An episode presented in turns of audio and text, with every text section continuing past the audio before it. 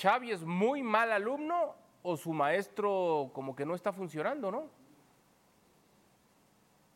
Se llama, ya lo hemos comentado más de una vez, se llama Edu Polo, es un compañero, además, muy buena gente, ¿eh? yo lo conozco personalmente, eh, es eh, ex compañero de la cadena SER y del mundo deportivo y un auténtico profesional, muy, muy amigo de toda esta generación de futbolistas que, que creció con Xavi Hernández. Él es un poquito más mayor, y, a partir de su trabajo en mundo deportivo fue estableciendo relación con toda esa generación de futbolistas. A mí, a todo lo que decís, que, que es, es, totalmente cierto, no solamente me, me choca esta incapacidad o de Edu de explicarle bien el mensaje o de Xavi de, interpretarlo, pero me, eh, también me, sorprende muchísimo estos cambios de criterio de Xavi. Hay un día que Xavi llega a la rueda de prensa y te dice, somos el Barça y vamos a jugar bien y no sé qué, no sé cuántos, y otro día que, se pone por debajo de, los rivales, eh, como decir vosotros abriendo el paraguas. Eh, un día te dice, sí, ya estamos en el buen camino, otro día te vuelve a decir lo de, no, necesitamos hacer un clic y, ese clic ya es, lo mismo que se dijo, que se habló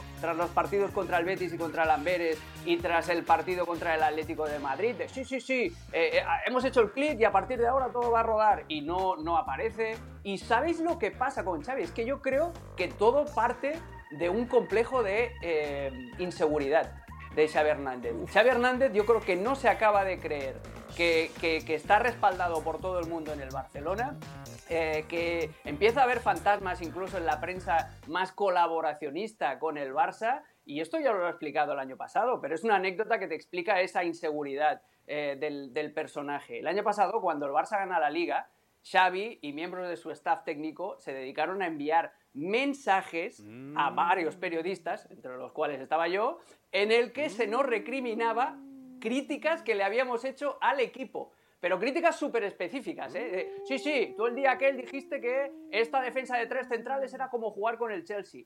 Lo dije en el mes de octubre y cuando el Barça gana la liga, en creo que fue mayo, un mensajito de felicitación con uno de los, con uno de los miembros del cuerpo técnico y me respondieron con eso. Así que imagínate la inseguridad que gastan en, a ver, Alex, tiempo, tiempo, Alex. en su hermano y en, y en el grupo que le rodea. A ver, Alex, tiempo, perdón que te interrumpa, deja ver si entendí bien. Me estás diciendo que el, que el cuerpo técnico de Xavi... Ay, ¿te sorprende, Adán? No, déjame acabar. ¿Te recriminó un comentario que tú dijiste en algún programa? Sí, sí, sí. y no fui el único, ¿eh? No fui el único periodista que recibió, que recibió también mensajes. Sí, sí, sí. Adán sorprendido. No, es, a ver, es una práctica más, más normal de lo que parece. ¿eh? No, es es, una práctica mucho más común de lo que la gente a lo mejor podría entender. Pero no lo que pasa es que, sea común quiere decir que esté bien, Mao. O sea, es un, Nosotros... es un escándalo porque Xavi, perdón que te interrumpa, Xavi está solicitando que le aplaudan nada más. No, Lo que está pidiendo no es, no es reporteros, no es periodistas, me parece... es aplaudidores y aficionados. Eso es lo que está... Quiere adoctrinar No me parece un escándalo, no me parece un escándalo porque es mucho más común de lo que la gente cree. Es decir, todos en esta profesión. A ver, la gente tiene que saber esto. Nosotros hacemos estos programas para debatir, analizar, comentar eh, y que la gente se entretenga y se vaya formando alguna idea con las cosas que decimos. Ese es el objetivo principal. La gente tiene que saber que los clubes, y hablo a todos niveles, tienen departamentos y gente que, sí, que lo monitorea. Sí, estoy de lo que dice cada uno de nosotros. Estoy de acuerdo. Y a partir de ahí generan cierto tipo de agendas. Agendas como para entablar una, una conversación de, oye, a ver, esto a lo mejor se dijo mal, queremos que esto llegue a que se entienda bien. Ah, ok, perfecto. Y hay otras agendas que van destinadas a golpetear también a los medios de comunicación. Yo lo que entiendo, y la palabra que utiliza Alex es la clave, es la inseguridad desde que Xavi llegó al cargo. ¿Y saben qué genera esa inseguridad? El no quererse lo suficientemente capaz para tomar el puesto. No nos olvidemos que Xavi había dirigido en Qatar y ya está.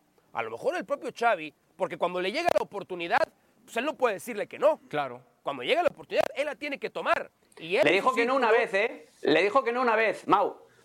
en 2019, cuando echan a Valverde, se van a buscar a Xavi a, Qatar y Xavi les dice que todavía no se siente preparado y es cuando fichan aquí que se tiene.